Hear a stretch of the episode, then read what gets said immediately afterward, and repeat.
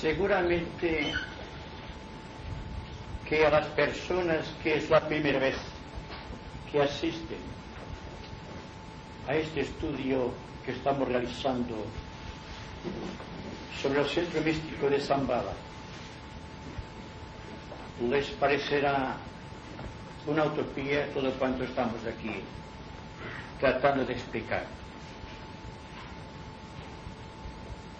Sin embargo, y esto es válido para todos, para los que vienen por primera vez, los que han seguido periódicamente estas explicaciones sobre Zambala, estamos tratando de enfrentar uno de los grandes misterios iniciáticos.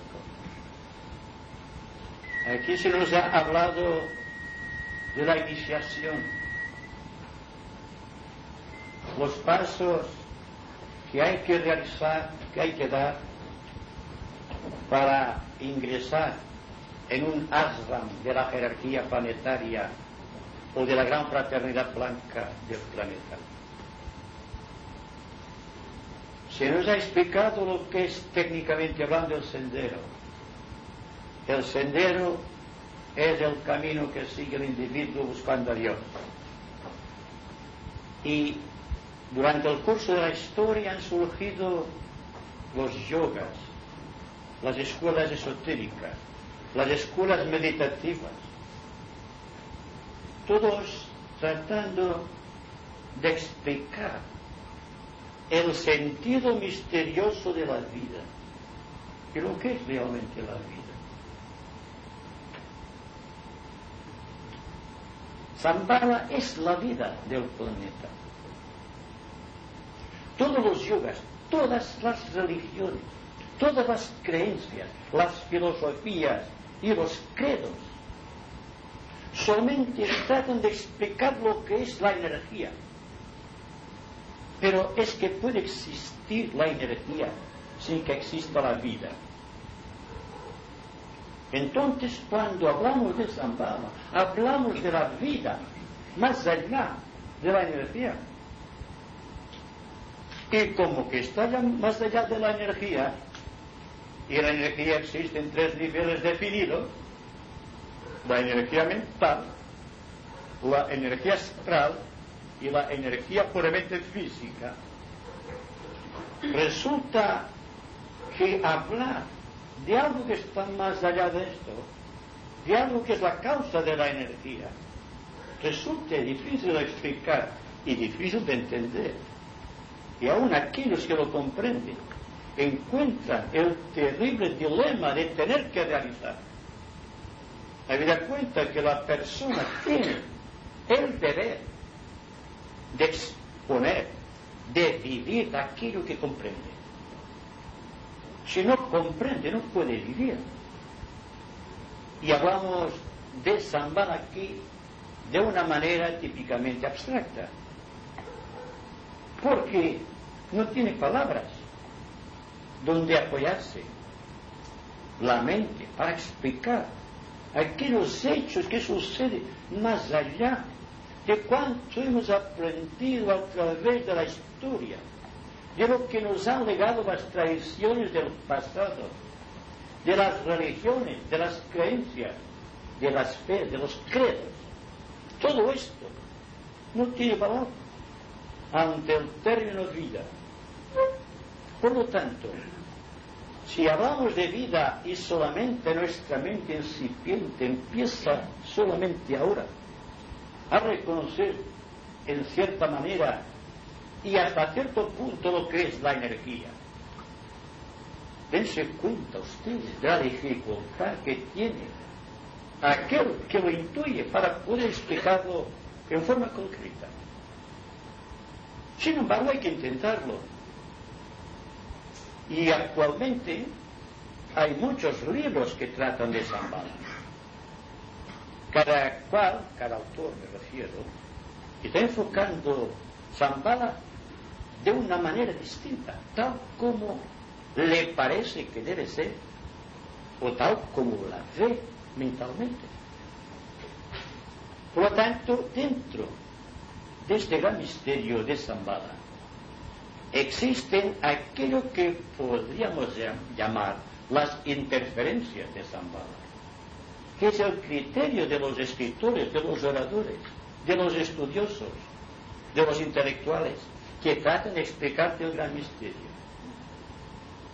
¿Se han dado cuenta que uno de los grandes misterios surgidos de Zambala es la explosión nuclear, es la bomba atómica? Y que uno de los misterios psicológicos más profundos es el Agni Yoga, el yoga del corazón, el yoga de síntesis. A través del tiempo han aparecido los yogas y cada raza raíz tiene su propio yoga.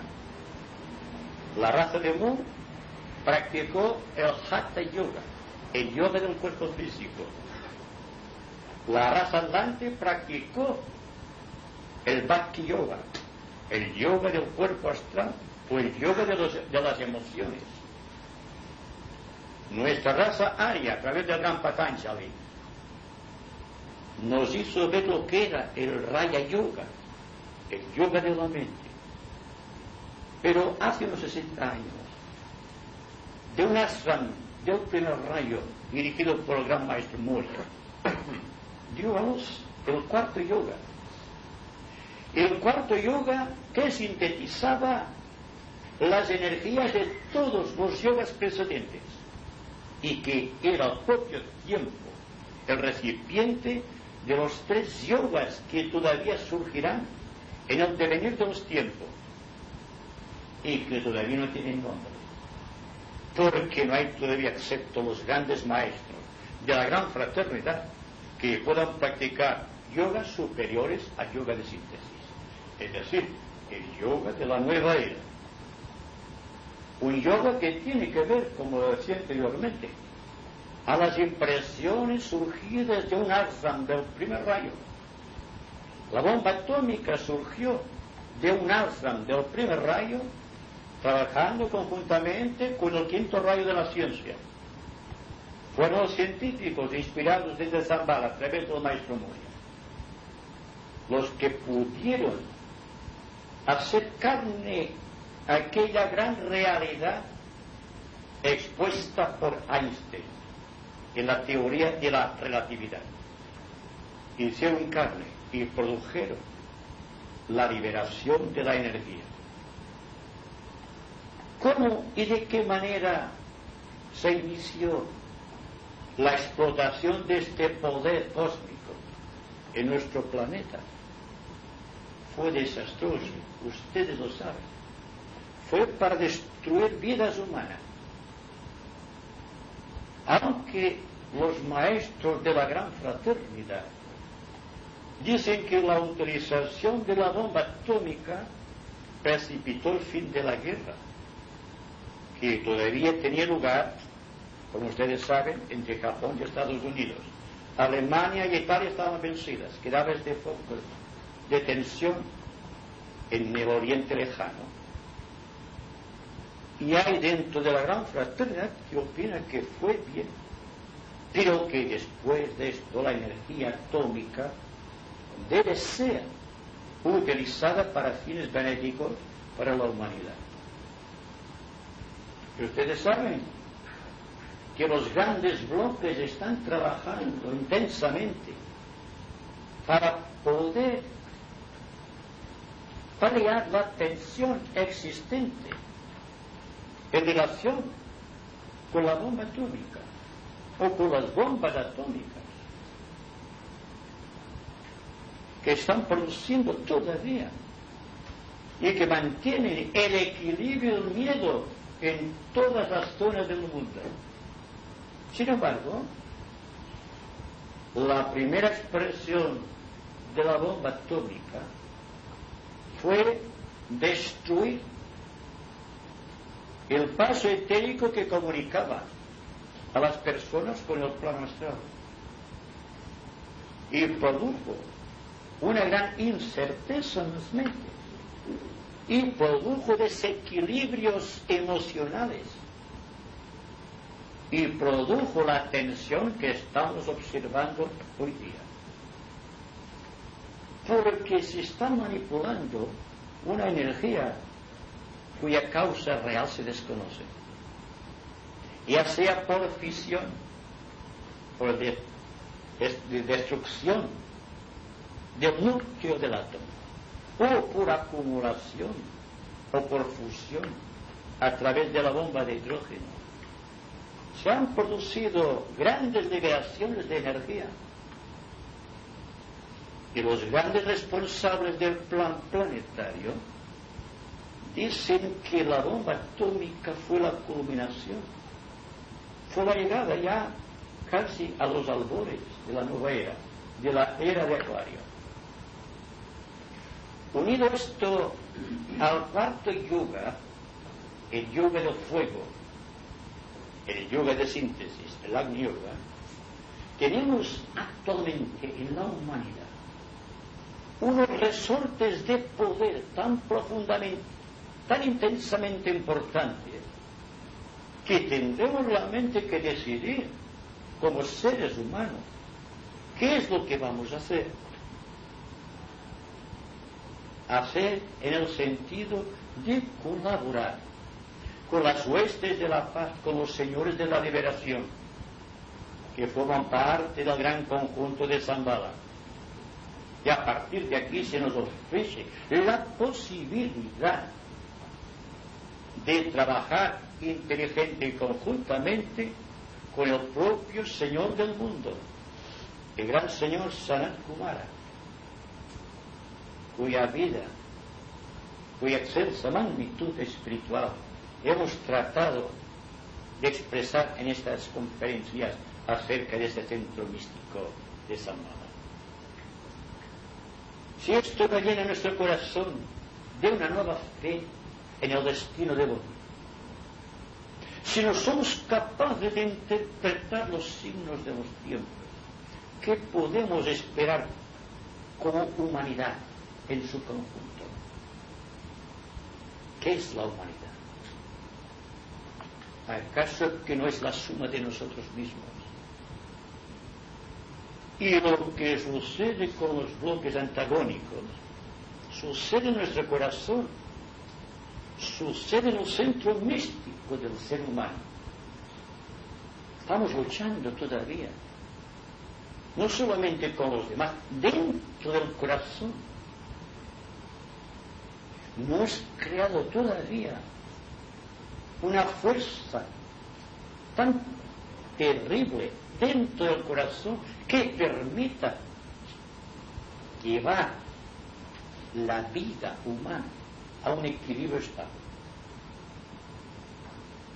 Y aquí, al hablar de Zambala, naturalmente, hemos tenido que hablar de la composición de la gran fraternidad blanca, cómo y por qué se instituyó la gran jerarquía espiritual aquí en la tierra, cuáles fueron los motivos del propio Dios del Sol, del globo solar, en relación con sus esquemas, particularmente con el cuarto esquema que es la Tierra.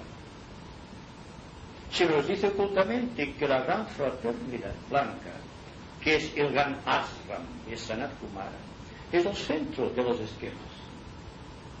En virtud de que nuestro universo es centenario, es decir, que está compuesto de seis esquemas planetarios y que la Tierra es el cuarto esquema. Y dentro de un esquema centenario, el cuarto esquema es el centro de la evolución, igual que la humanidad es el cuarto reino. Si hay siete reinos que tienen que desenvolver sus actividades, lógicamente somos el centro de la evolución. De ahí la importancia. Y ahí la vigilancia, la atención de las grandes potestades cósmicas en relación con la Tierra, más concretamente en relación con nosotros, con la humanidad, el cuarto reino. Porque hemos demostrado bastante ineficacia, tanto en política como en economía, como en religión, como en ciencia. Hemos demostrado una gran incapacidad de acogernos y de seguir el ritmo de los tiempos. Hemos perdido la fe en nosotros mismos. y la panorámica de lo que estamos observando la consideramos de acuerdo con todo cuanto hicimos ayer.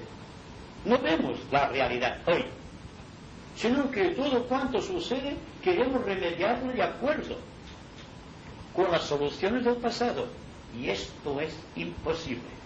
Esto mantiene el clima, no de expectación, el clima de crisis, de caos constante. Y ustedes que vienen aquí, no creo que vengan simplemente inspirados por razones intelectuales, de saber algo más de la vida, sino de vivir. ¿Qué nos importa saber mucho de la vida si no somos capaces de vivir? Lo poco que hemos comprendido acerca de las leyes que regulan la vida en la naturaleza. A esto me refiero.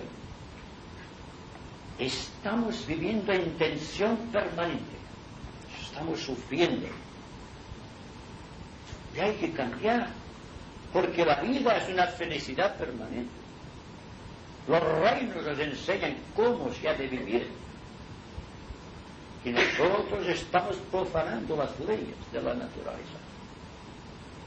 Por lo tanto, dentro de esas características humanas, psicológicamente hablando, hablar de Zambala puede parecer un sueño romántico, por un romántico esotérico que trata de explicar su visión interna.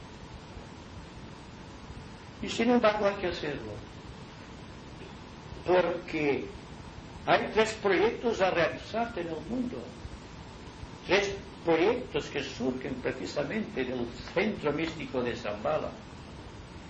Primero, presentar el reino de Dios y su justicia, es decir, Zambala, para que pueda ser comprendida por las mentes intelectuales. Nada hay que decirles a las mentes intuitivas que lo perciben directamente.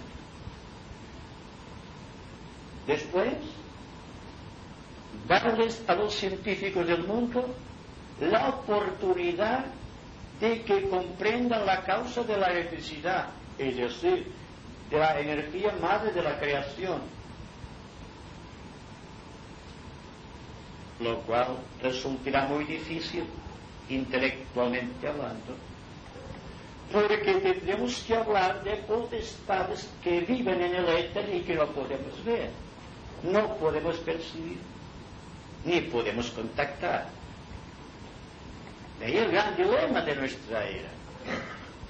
Descubrir la fuente de la energía, cómo se produce la energía. Sí, sabemos que existe un polo positivo, un polo negativo, y que al fundirse o al juntarse entre sí produce la electricidad. ¿Y la causa? Hablo de la vida, no de la energía. Hablo de esa bala. No lo queremos, aquello que produce todo cuanto estemos viendo, estamos viendo actualmente por doquier. Y finalmente, se nos habla de que el hombre es un mago en potencia. Y como mago en potencia debe desarrollar los poderes de la magia para crear nuevas situaciones en el mundo. Crear aquellas situaciones mediante las cuales la vida creando energía positiva, podrá hacer positivos los ambientes negativos del mundo. Podemos influir en los estadistas del mundo, podemos influir en los jefes religiosos, podemos influir en los sabios científicos, podemos influir en los psicólogos, en los filósofos, en todos los seres humanos con cierta autoridad en el mundo de relaciones sociales. Y esto lo aprendemos aquí. seguramente que muchos no sabrán que siendo el hombre, como están de, de acuerdo todas las religiones del mundo, en que es hecho a imagen y semejanza de su Creador, forzosamente debe tener la potencia creadora que le permitirá estructurar un nuevo mundo ideal, arquetípico, de acuerdo con las santas leyes de la evolución. Y no crea síntomas mentales, intelectuales. no acumular sobre el ser humano tantos y tantos conocimientos que no podrá aprovechar porque le falta seguridad en sí mismo. Porque todavía no es un mago, o es en potencia, pero no ha expresado la magia en sus relaciones sociales. Solamente hay algo que debe servir de punto de referencia. Y hay que preguntarse singularmente a las personas amables y bondadosas que han acudido a estas reuniones mensuales, experimentado cambios en su vida. Si ven las cosas mejor que las veían antes. Si se sienten más seguros de sí mismos. Si hallan una nueva perspectiva para la limitación de la visión social que estamos viendo por doquier. Si ustedes han experimentado cambios, seguramente que es porque el espíritu de Zambala se está introduciendo en sus corazones. No le ofrezcan resistencia, porque los tiempos son nuevos, tan nuevos y esplendorosos como jamás los hubo en la historia del planeta. No se fijen en los incidentes parciales, aquello que vemos a nuestro alrededor. Dense cuenta la transformación que se está operando dentro de ustedes. Y que continúa operando aparte de su propia voluntad. Por el solo hecho de que van comprendiendo las razones que están más allá de los límites temporales. La razón por la cual sabemos que existe algo más allá del tiempo, algo que es eterno y permanente, algo que es la vida de Zambala, la vida en sí. Y que por lo tanto, todo cuanto hemos ido aprendiendo que no sea solamente un aliento intelectual para poder asombrar a nuestros conocidos y amigos, sino aquella sencillez que surge un corazón realmente esplendoroso y rebosante de paz. Con esto voy a decirles que una de las grandes victorias del discípulo los es que han aprendido a ser sin pensar en sí mismos, que no han hecho mención ni atención a los frutos de sus actividades, no se han preocupado de otra cosa que de seguir adelante, el impulso de la vida en su interior, que no han creado diques ni fronteras, ni trincheras donde luchar contra los demás, que han sabido vivir de acuerdo con la gran realidad presentida. Esto es Zambala. El saber más allá de la sabiduría, el conocer más allá del conocimiento, el ser más allá de todos los seres.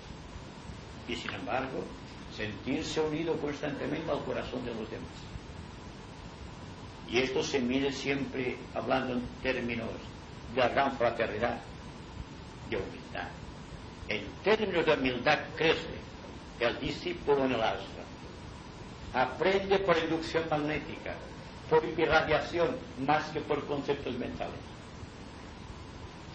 Quizá las razas precedentes tuvieron que sufrir el rigor del esfuerzo de la mente inquisitiva, inquisitiva de valores, y se prestó atención a la acumulación de datos, a la acumulación de conocimientos, a la acumulación de ideas, a la acumulación de conocimientos, digamos, sobre la religión, sobre la base religiosa, donde se apoya la fe del mundo. Y ahora se dan cuenta de que todo el edificio erigido en honor a la acumulación tiene que venir para abajo, quedar destruido, quedar solos con nosotros mismos. Hemos dejado de lado la forma, la cualidad y nos queda la vida, siempre. Y quisiera, antes de despedirnos, hasta el próximo curso, que prestasen una atención a la vida, más que la forman ustedes mismos. Que le prestasen una atención más profunda al corazón. La mente conoce, pero el corazón sabe. La sabiduría no se rige por el conocimiento, se rige por el fluir incesante del corazón. No solo la humanidad del cuarto reino, sino que el cuarto chakra, el chakra cardíaco es el centro de todos los chakras. Hay una importancia del cuarto chakra enlazado con el cuarto yoga. De ahí porque Agni Yoga es el yoga del corazón y es el yoga de síntesis y es el yoga del fuego, el yoga de, el yoga de la resolución que viene con la vida, no con la energía. Sí, se utiliza la energía y dentro del corazón que está dividido, como ustedes saben, los que hayan estudiado esoterismo, en 12 sectores definidos o 12 pétalos. Es allí donde el individuo trabaja. Los trabajos de pues se realizan dentro del corazón. Y también es la sede de todas las constelaciones. Y hay que la astrología es la ciencia del corazón. Pero todavía no hay astrólogos que puedan hacer tu mapa mirando el corazón y no las simples expresiones de las constelaciones o de los planetas. Por esto les decía que estamos viviendo una era completamente nueva. Todo ha de cambiar fundamentalmente. Empezando por el cambio profundo en nosotros mismos. Y naturalmente el cambio, ¿cuál será entonces? dentro de nuestra humanidad y dentro del espíritu de relación que tenemos el deber de desarrollar. Seguir el impulso de la vida que surge del corazón, observando lo que sucede en la mente. Porque aquel que observa su mente, con el tiempo se da cuenta de por qué existen los pensamientos y al darse cuenta de los pensamientos se da cuenta de la limitación de la propia mente. Y que la mente tiene unas profundidades desconocidas, unas profundidades que están más allá del tiempo y más allá de la propia mente, como concepto figurativo. Y que existen zonas en nosotros mismos, zonas totalmente inexploradas, que tenemos el deber de desarrollar. Y ahí la importancia del yoga del maestro Moria, el Agni Yoga, el cuarto yoga, que operando en el cuarto chakra cambiará el cuarto reino, la humanidad. Y ahora espero sus preguntas. Yo veo, por ejemplo, que comparando las enseñanzas del maestro Moria, dícese a través de Nicholas Rerick en su Sociedad de Agni Yoga en los Estados Unidos, comparándolas con las enseñanzas de Krishnamurti o con tus enseñanzas, me parecen una cosa de párvulos. Pregunto, ¿es que el Agni Yoga también sufre un proceso evolutivo? Agni Yoga es un modo de vivir Por ejemplo, muchas personas preguntan, ¿la meditación es una de las técnicas de la yoga? La respuesta siempre será la misma. ¿Por qué ustedes meditan? Ustedes al meditar persiguen un propósito, ¿verdad? Y crean, siguiendo este propósito, una serie de actos o de pensamientos simientes que tratan de desarrollar. Y esto es los principios del Raja Yoga. Pero el propio Patanjali dice en Raja Yoga que hay una zona dentro del Raja Yoga en el cual no existe pensamiento simiente. No existe nada. Porque el Raja Yoga ha creado la antacarana, es decir, un hilo de luz que creamos los hombres al buscar el reino de Dios. Y unificamos la mente inferior, el centro ajna, con el centro coronario. Pero esta visión de Raja Yoga llega a un punto en que al llegar del individuo a ciertas fases de entrenamiento espiritual que nos de la gran fraternidad, se le abre una perspectiva virgen, una inseguridad en niveles que desconoce, porque nadie los ha surcado. Debe surcarnos el propio ser humano. Y estas zonas, donde realmente no existe aparentemente nada, es el centro del universo. Es el cuarto subplano del plano búdico, donde se realiza el estado místico de Samadhi. Samadhi es llegar a un punto donde la mente queda disuelta. No existe la mente. Sin embargo, existe el pensador. ¿Qué hay más allá de la mente? El plano búdico, samadhi. La antesala de Sambhava, el Yoga. Nos encontramos pues ante un terrible dilema de la acción, que para ser completa, paradójicamente, tiene que pasar por la no acción. El gran dilema es pasar de la acción a la no acción y surgiendo de la no acción, saber comportarse correctamente en la acción. Y para esto que se precisa, pasar esa tierra inquieta, esta tierra de nadie, que es virgen, jamás la hemos atravesado. Y ahora se presenta la oportunidad con el yoga. El corazón no precisa esfuerzo de voluntad, para surgir triunfante de sí mismo y de todas las crisis de carácter psicológico individual. Y ustedes preguntarán qué hay que hacer. Si yo les dijese no hacer nada, ustedes se reirían. Pero se han dado cuenta del valor de estar apercibidos de la acción.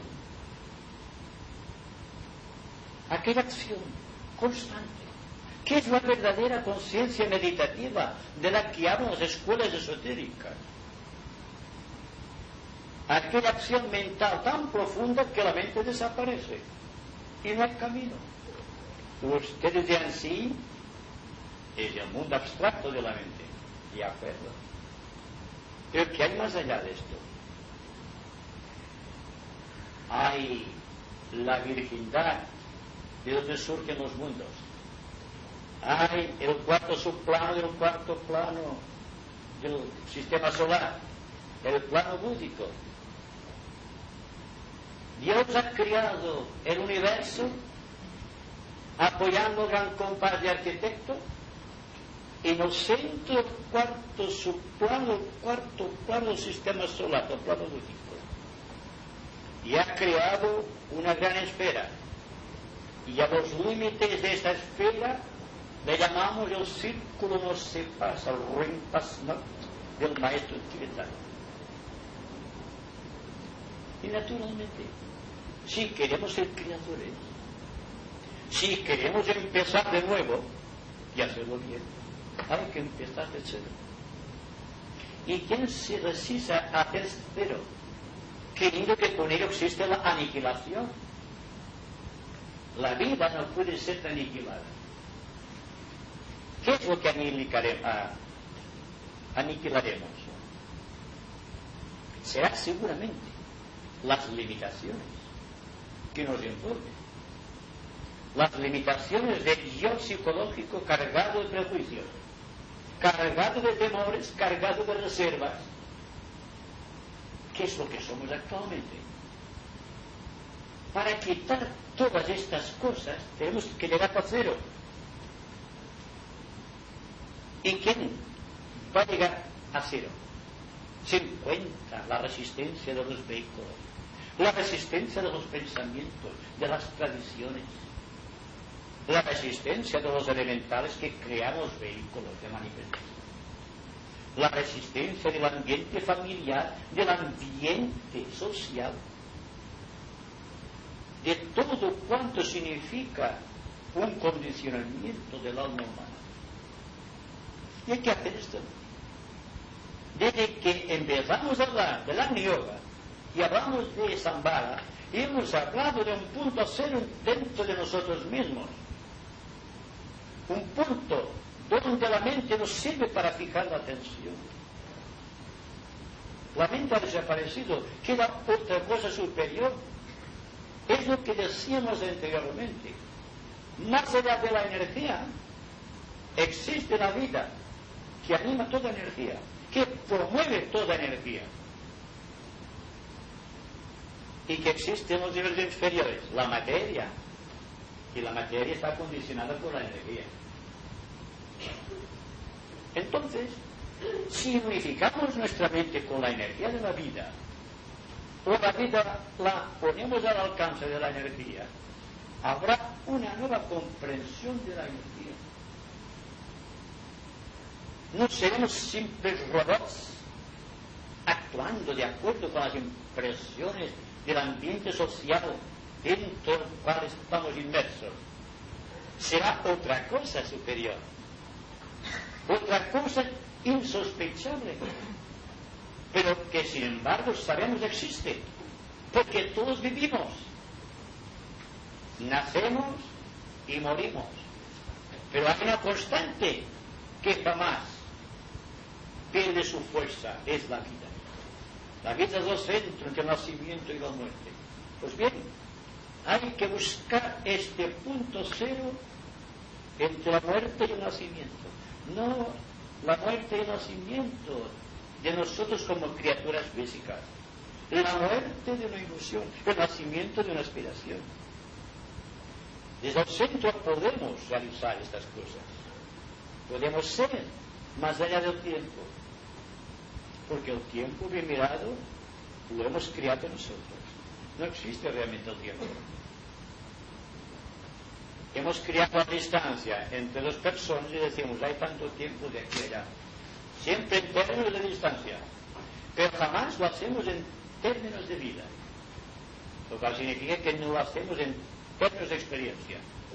Aprendemos, aprendemos, acumulamos, no Pues bien, mi yoga el yoga que surge de Zambala a través de un ashram de primer rayo es vivir más que conocer. Porque el conocimiento está en el corazón, la sabiduría está aquí. La mente solamente informa, tiene datos. Pero hoy día cualquier computadora puede hacer el trabajo instintivo que hace nuestra mente de recoger datos. Y sin embargo, ustedes saben bien que el gran problema de la educación en todos los niveles de educación del mundo, se basa en la memoria, se basan en datos del pasado, no en la frescura de los presentes. Habrá que cambiar fundamentalmente todas estas cosas. Y el cero va para todo. Para todo cuanto hemos vivido, para cuanto hemos experimentado y para todo cuanto experimentaremos en un futuro. Curiosamente educare significa sacar afuera y no poner dentro, ¿no? Entonces pregunto, pregunto, ¿cómo puede vivirse el fenómeno de Dios? ¿Cómo puede vivirse algo que no se comprende? ¿Cómo puede amarse algo que no se conoce? ¿Cómo se puede vivir el fenómeno religioso? ¿Cómo se puede vivir el fenómeno de Shambhala? Hay que vivir. Simplemente viviendo. Naturalmente hemos hecho una distinción. Partiendo de nuestro ser psicológico, que hemos medido el cosmos y ponemos entre nosotros el cosmos a Dios. O Dios como la imagen pictórica del cosmos. lo cual no es más que una ilusión mental. Dios para nosotros no existe, es una ilusión, como el tiempo. ¿Qué sabemos de Dios? Sabemos que nos hablan de Dios las religiones. Pero sabemos Dios, ¿qué es? Pero ¿qué sucede cuando estamos examinándonos muy profundamente a nosotros mismos? Desde el momento en que logramos aislar un punto vacío en nuestra vida y hacerlo creador, ahí está Dios. En el corazón. No en los templos, por favor. En el corazón de los seres humanos. Por lo tanto, como les decía, hay que cambiar radicalmente todas las concepciones, incluso esotéricas, de cuánto aprendimos en el pasado. Los tiempos son nuevos y sin embargo nosotros no nos renovamos. Lo cual significa que los tiempos continúan siendo viejos. Somos nosotros los que tenemos que preparar sociedad del futuro, viviéndola aquí y ahora no esperando el futuro para realizar nuestros sueños o nuestras ideaciones. Se trata de estar muy atentos, simplemente.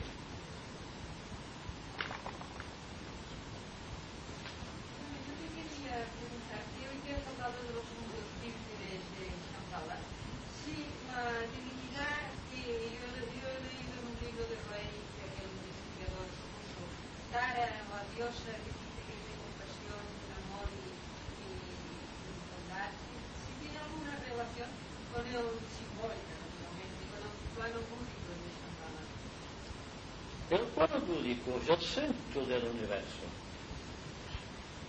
El centro del universo está ocupado por el Hijo de Dios. Y las vírgenes siempre son expresiones del Espíritu Santo, de la materia. Las vírgenes, sea cual sea su concepción ideológica, o espiritual, o religiosa, se basa siempre en el Espíritu Santo, es la madre, la madre cósmica. El pueblo búdico está más allá de todas las vírgenes. Es la virginidad, por decir de alguna manera. Es la distinción entre el rico y la riqueza. ¿Qué más importante? ¿El rico o la riqueza? La riqueza. No la riqueza de nosotros, la riqueza espiritual me refiero. Ahí está también un dato para estar profundizando en lo que llamamos el juicio de los tiempos. Como estamos viviendo los tiempos nuevos, no sé si nos habremos apercibido,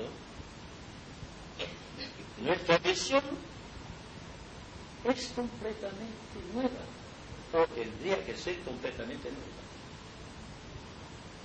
Viviremos más tranquilos. Nuestra vida no estaría plagada de crisis y de dificultades y de grandes complejos que jamás todo alguno será capaz de curar.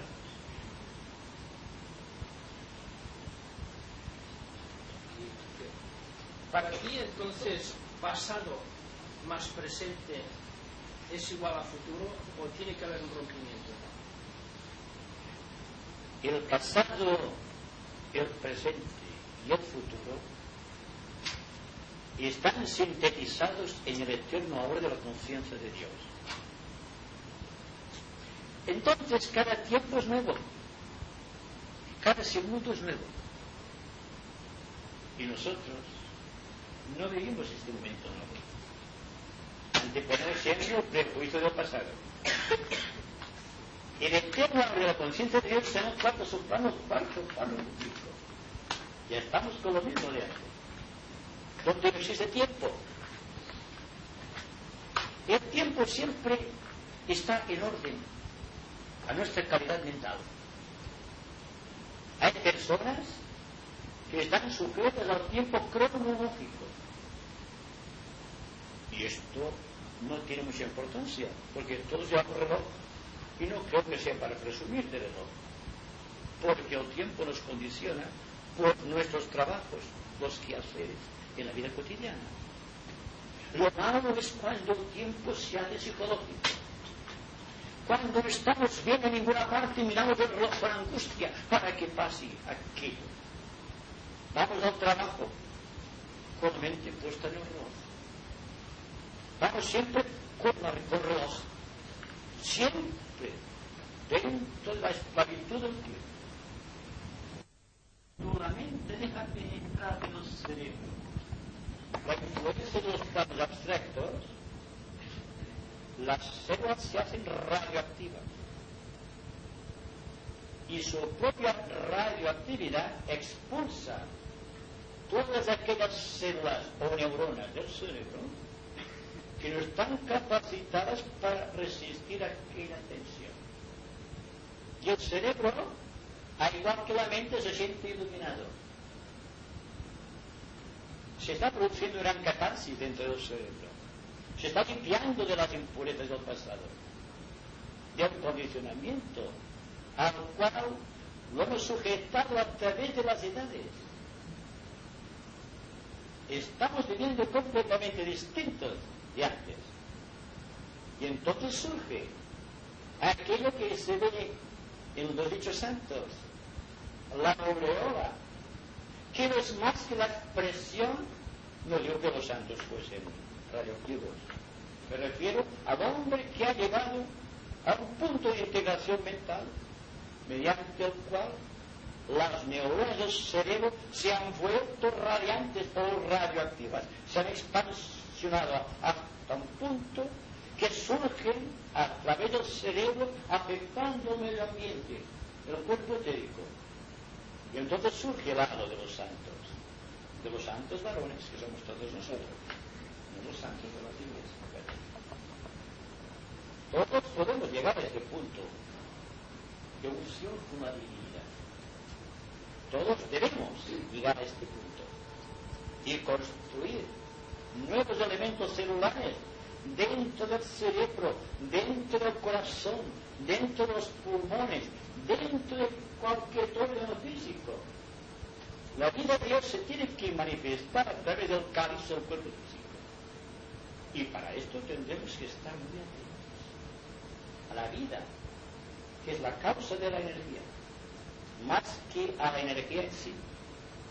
A la energía solamente habrá que saber conducirla, sabiendo que es la vida la que promueve todo el aspecto evolutivo de la naturaleza. La energía siempre es de la gente, de la cual se va de Dios para impresionar las mentes los cuerpos emocionales de los cuerpos físicos. Las tres energías fundamentales del hombre, del ser humano. La energía del cuerpo físico, la energía del cuerpo de los deseos y la energía de la mente. La energía mental. Esta, esta que no puede ser dada cuando el hombre empieza a formarse igual intensidad por positivo y negativo, o sea, una dualidad La energía radioactiva surge cuando hay un equilibrio entre el polo positivo y el polo negativo. Vamos. ¿Qué radioactividad? Vamos. La electricidad está radioactiva. ¿Cómo usted verá usted lo que le pasa? Esto es lo que hay que hacer. Todo sí, el punto cero, ejemplo el punto cero, dentro del cual se unifican, se fusionan las energías del polo positivo y las del polo negativo. Sin esas dos energías no existiría el universo. No existiríamos como seres. Les dato no de que no exista la polaridad, sino del control sobre la polaridad. De un punto cero, un punto de luz, radioactividad, entre dos polos complementarios, no hay conflicto. Porque el polo positivo y el polo negativo son complementarios. Si no, no producen la luz. No son reactivos. Hay que cambiar la idea de que la reacción del polo positivo contra el polo negativo produce la luz. Eso sería fricción, no sería unión. Y hablo de unión. Todo el tiempo que hablamos de Zambala, hablamos de unión. ¿Qué ocurre con dos personas que se aman? de sexo contrario, por ejemplo. Existe una comunión entre el polo positivo del hombre el polo negativo y receptivo, se lo de la mujer. ¿Qué está en el centro? El amor, ¿verdad? En la luz. Por esto creo que nos falta mucho amor. No amamos, deseamos. Pero amor no lo conocemos todavía.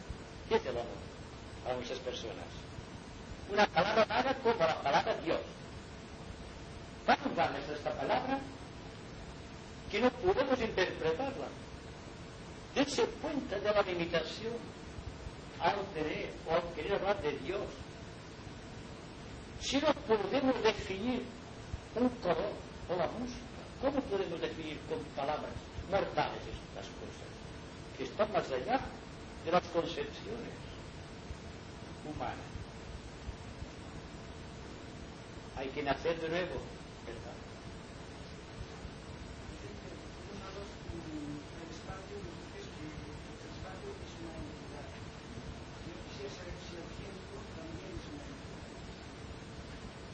El espacio es una entidad y el tiempo es eco del espacio. Y el espacio puede vivir sin tiempo, pero el tiempo no puede vivir sin espacio. La causa es el espacio, el tiempo es un efecto.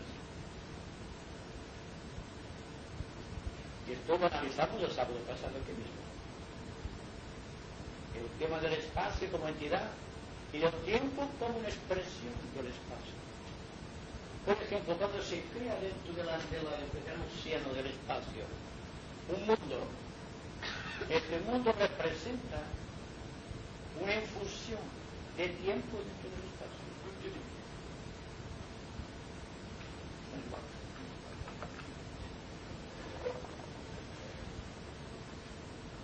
Supongamos que es un planeta. No tome cuenta. ¿Qué es esto dentro del espacio? Un tiempo. Aquí no hay limitación, aquí hay limitación. Hay puntos, puntos, y entre puntos distancias medidas, medidas en, términos de tiempo. Puede ser que avancemos técnicamente tanto que venzamos la rapidez del espacio, o seamos tan ricos en velocidad que el espacio se vaya comprimiendo o se vaya reduciendo.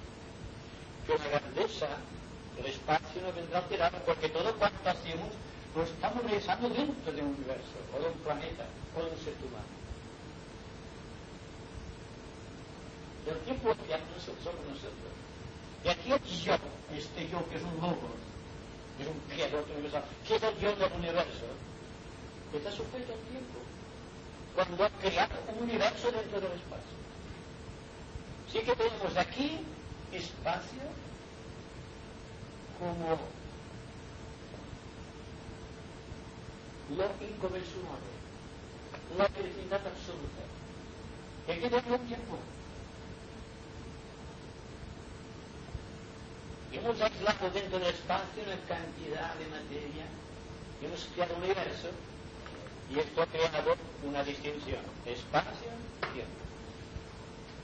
Bueno, no estoy hablando de aquello que solamente es espacio, que es el ser absoluto en nuestra vida, que es el empezar de nuevo, la humildad exquisita, más allá de toda ponderación. Pero actualmente, el espacio condicionado no es condicionado más que hasta cierto punto. Porque una vez que el logo solar o el logo planetario o el logo cósmico ha decidido retirar su atención del tiempo, el tiempo desaparece y queda solamente el espacio. No gran pralaya, por ejemplo. O el de la para los seres humanos. Ahí está. Solamente hay espacio no hay tiempo. Y solamente que pasemos al plano astral, fíjense ustedes, la visión del tiempo, la percepción del tiempo están distintas. Que realmente casi claramente es imposible de percibirla, Ahora, fíjense ustedes cuando llegamos al plano mental, donde la frecuencia es tan ultra rápida que la medida de la luz no nos sirve. iremos ganando velocidad en el tiempo. Sin embargo, siempre estaremos atados en tiempo. Es como la liberación. ¿De qué sirve la liberación de este punto, por ejemplo? Yo aquí.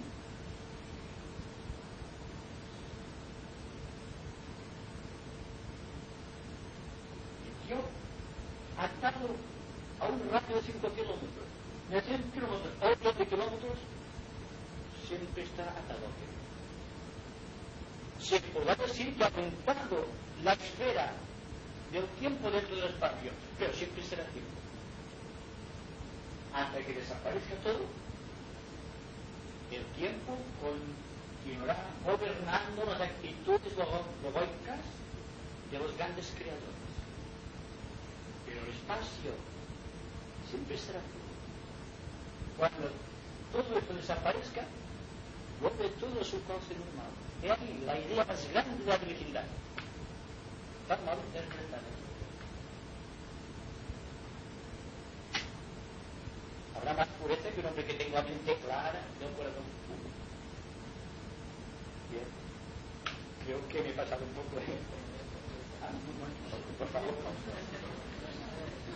No, una, una sola porque está. Bueno, de todas maneras, antes has hecho una afirmación respecto a que se acababan tus charlas. Evidentemente se acaba el ciclo este trimestre y el sábado hacemos el acto de final de clausura, o sea, el curso en la Casa de. Vale. Pero, ¿se acaban también tus charlas durante el verano en la Casa de Zanca? Pues, No. ah, Excepto agosto, excepto agosto, en julio, septiembre, continuamos con- como cada año. Y me sale un mal que este año ya no habíamos podido llegar al capítulo.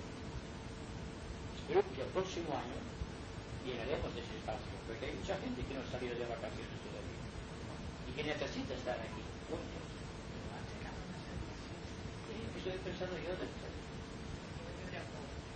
Entonces, entonces la preguntita, la preguntita sería, dice el tibetano, hablando de investigaciones, etcétera, y siguiendo quizás con la pregunta de, de Leo, cuando haya suficientes hombres que hayan despertado este golpe egoico en la cabeza, entonces se cumplirá la causa que dice el maestro tibetano, que previo a la reaparición del Cristo, los científicos habrán de reconocer la existencia del alma. Habrán que perder muchas de sus calculaciones, muchos sus trabajos científicos del pasado, reconocer nuevas fórmulas. Se dice ahora que la teoría de la relatividad de Einstein está quedando rezagada. Sea, hay otras teorías superiores. Actualmente hemos dado un gran paso desde Copérnico y Galileo hasta nosotros. Pero los hombres tienen que pasar por la experiencia del tiempo. Antes de saber que sin tiempo puede correctamente, mucho del tiempo. Pero ya para terminar ya para terminar, mira ustedes, que si ustedes procuran mantener la atención a todo cuanto están realizando sus vidas personales, como están atentos a esto, encontrarán dentro de ustedes un oasis de paz y de ternura inexplicable. Yo les invito la experiencia de la cosa. No es una palabra académica, ni tampoco, ni tampoco un sofisma de tipo teológico. Es la realidad presentida que solamente puede ser captada por medios nuevos. La meditación debe ser la atención constante, que es vivencia, vivir y estar atento.